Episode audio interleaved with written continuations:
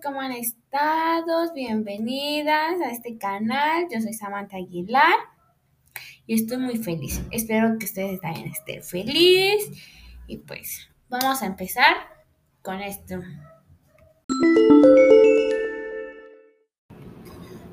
Bueno, chicas, pues nosotros vamos, hoy vamos a hablar sobre el alfabeto teórico.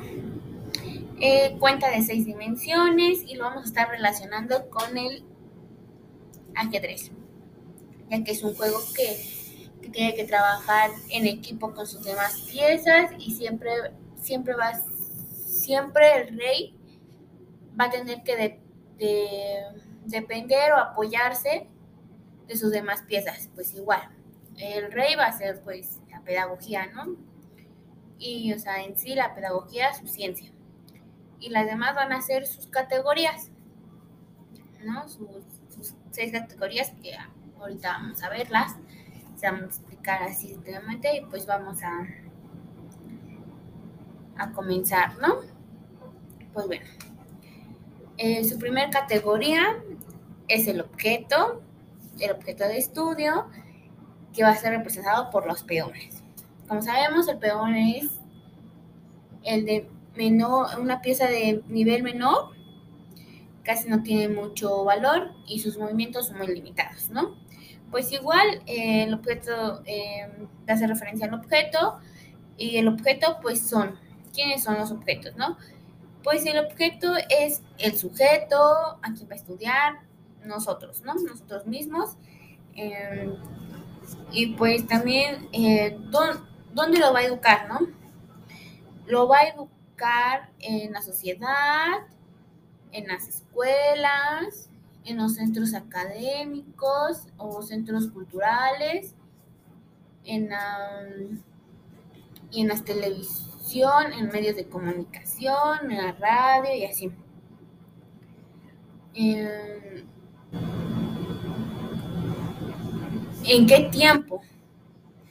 Pues como sabemos en el tiempo de la niñez, juventud, adultez y la vejez.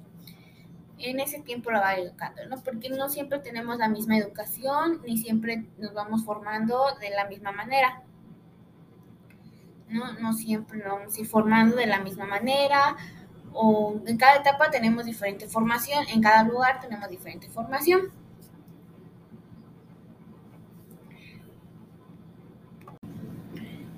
Bueno, y también pues el objeto tiene muchas diferencias como éticas, sociales, culturales, mm, crítica, su formación de vida. Tiene muchas diferencias y a pesar de todas sus diferencias, la pedagogía lo tiene que formar. Em, no, no, no tiene que discriminar. De ahí está el segundo, que es el lenguaje, que ahí va a hacer referencia a los alfiles. Eh, bueno, en sí son cinco lenguajes que hace referencia al alfil. Como sabemos, el alfil son dos, uno de cada lado. Eh, ellos caminan en forma diagonal. Eso hace referencia a que tienen, rodean y saben rodean el campo y siempre van a hacer hacia un mismo lado, ¿no? Siempre van a caminar un mismo, color, pues igual eh, el lenguaje pues siempre va a ir dirigido a la misma persona para, o sea, a la misma, al mismo nivel para que sea comprendido, ¿no? Y pues hay muchos lenguajes, tenemos cinco lenguajes, ¿no? Eh, el primer lenguaje, o bueno, no es el primero, sino el lenguaje así, es el lenguaje analítico descriptivo. Eh, en sí es cuando describes algo, ¿no? Eh, por ejemplo, yo estoy, te digo, tengo un dispositivo mm, celular que es, es supongamos, un Samsung de eh, la cámara es de 64 megabytes, la, la, vas escribiéndolo, vas diciendo sus características de, ese, de esa forma. Ese es el lenguaje analítico descriptivo. El lenguaje, el lenguaje retórico persuasivo es el, es el lenguaje que te convence y embellece. Eh, es cuando dices algo como, dices un poema, pero a la vez estás tratando de, de convencer a la persona que sí es eso. ¿No? Cuando quieres, eh, un ejemplo, cuando quieres que alguien compre algo y lo vas a convencer de comprar eso y le vas a decir pues cosas bonitas, eh, vas a embellecer ese artículo que estás diciendo, o sea, vender lo que estás diciendo. Mm, eh, pues pongamos, eh, alguien va y te dice, no, pues la pedagogía no es ciencia. Y tú pues tienes que, vas a embellecer, vas a decir, no, la pedagogía sí es ciencia, por, vas a decirlo, vas a decir, no, sí es ciencia porque pasó un largo, un largo procedimiento hasta convertirse en ciencia, pasó por problemas y así, y hasta llegar a convencerlo. Tienes que convencer a la persona, vender tu producto.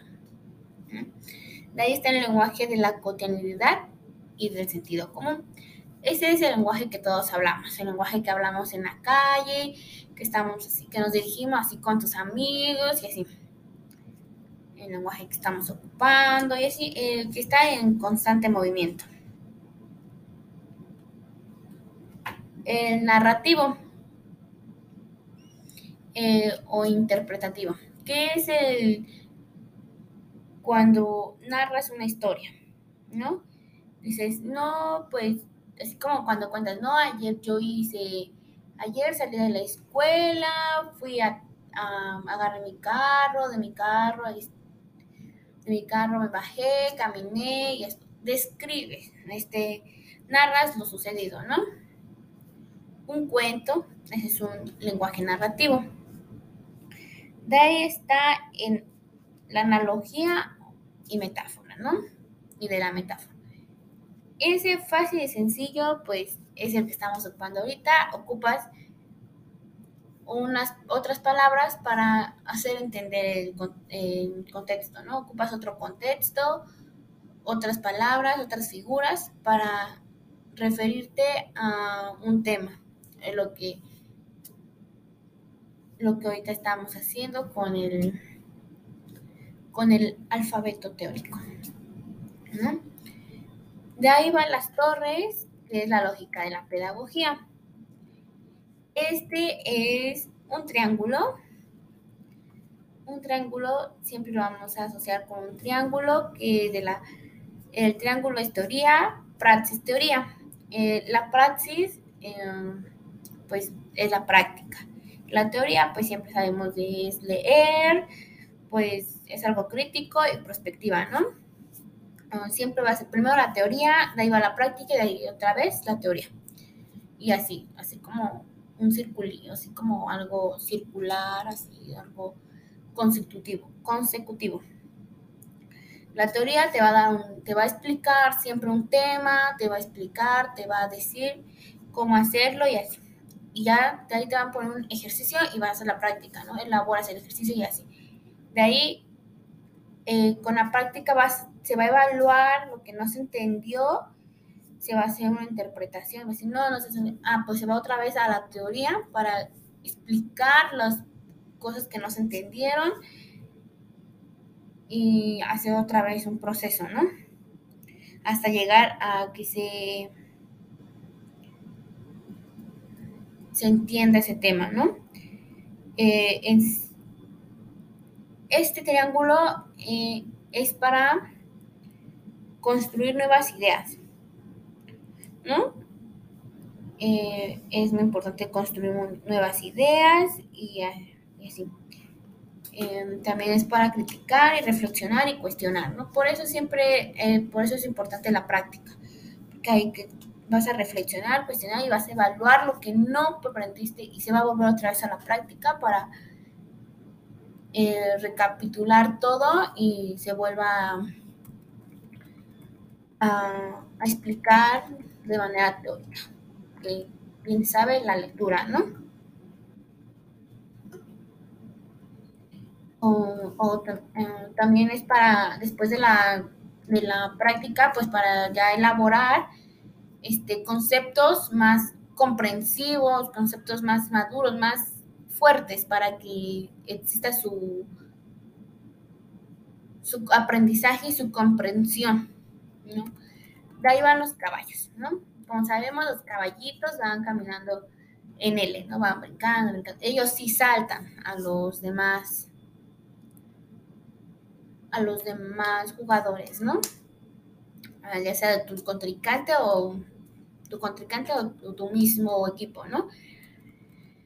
Pues eso hace referencia a la reflexión, la reflexión teórica, la reflexión de una lectura, la investigación, ¿no? Pues en sí es los modelos de investigar, ¿no? Eh, pues, pues hay muchos modelos de investigación, ¿no? como modelos de investigación tenemos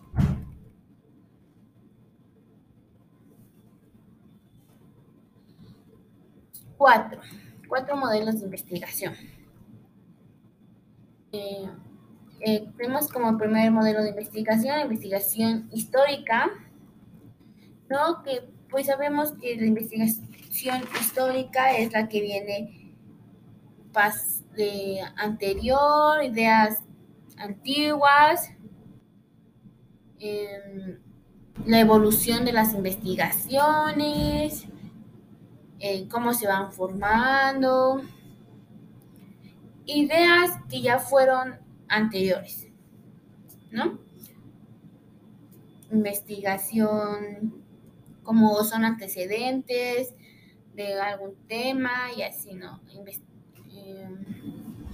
de ahí está la investigación teórica, eh, analiza el discurso formal, ¿no?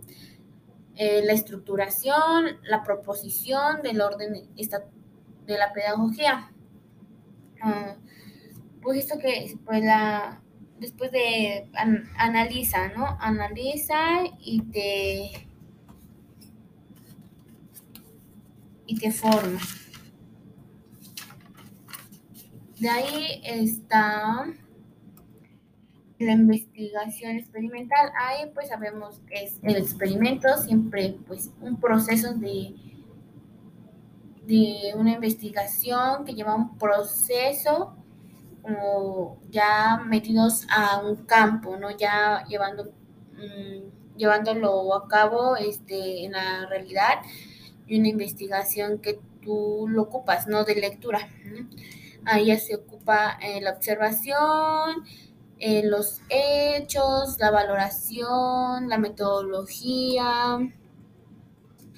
Eh, pues ahí son ejercicios con, con, con los conocimientos sociales, culturales, ambientales y sí.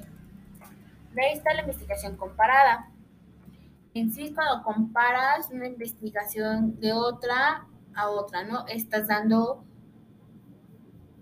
eh, viendo lo que tiene una investigación, lo que le falta a la otra, lo que esta te puede servir, lo que la otra no. Eh,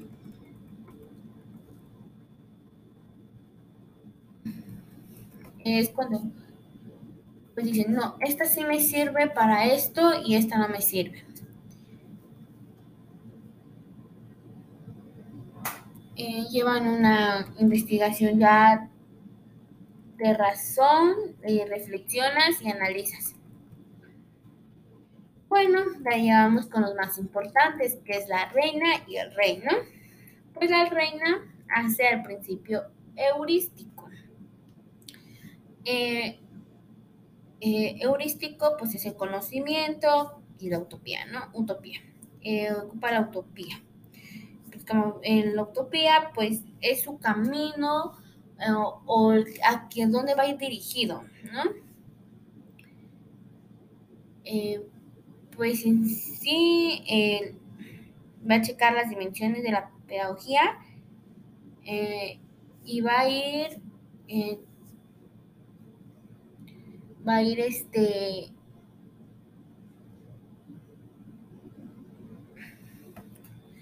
la reina va a ser como el camino, ¿no? El camino que va a llevar para llegar a, para llegar a llegar a un fin, para, para ¿no? Eh, ese va a ser el, la reina, va a llegar a un fin. Eh, va a ser la productividad propia del saber transformar, ¿no?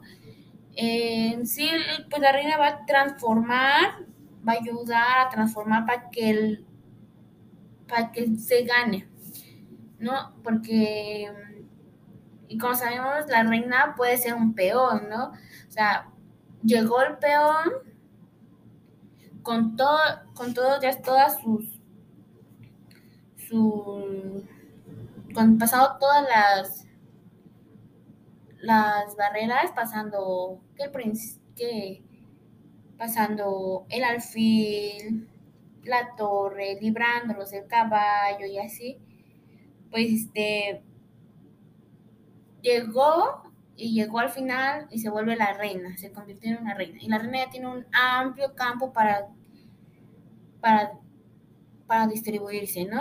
Puede moverse de diferentes maneras, menos como el caballo, ¿no? Em, ¿no? O sea, ya la reina tiene todos sus conocimientos. Entonces, pues eso va a ser la que llegue a, a la productividad y la que va a transformar a un nuevo futuro, ¿no? Va a abrir un nuevo camino con, ayuda de la utopía, ¿no? De ahí está el rey, el más importante, pues es la identidad de la pedagogía, ¿no? Como, como empecé al principio, que es la identidad de la pedagogía. Es, pues el rey ya tiene todo. El rey ya está con el peón, con la reina, con el alfil, con la torre, con el caballo. Ya están los, los cinco, ¿no? Los cinco que necesitaba ya los tiene. Y entonces con esos cinco él va a transformar, transformarse para hacer una ciencia, ¿no? Ciencia de la formación. Em, el rey ya va a ser, ya es todo, ya juntó, ya se ayudó de todos para ganar, ¿no? Ya tiene todos los conocimientos. Si el rey no tuviera a los demás, no va a poder ganar, porque los demás van a ayudarlo a que él pueda ganar, ¿no? Para que tenga las fortalezas de poder ganar.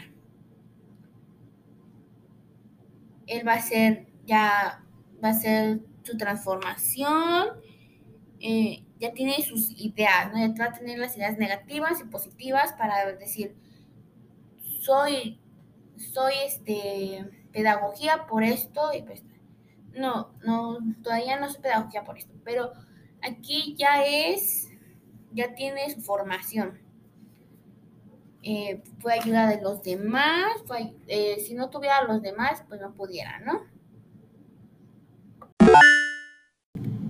Bueno, chicas, espero que les haya sido útil y si no, y si no, pues chicas, alguna duda que tengan, ya saben, manden mensajito en Instagram y así. Como saben, pues ya llegó la hora de despedirnos, algo triste, pero es hora de despedirnos, ¿no? Eh, mi nombre es Samantha Camila Aguilar Pérez y nos vemos en la próxima.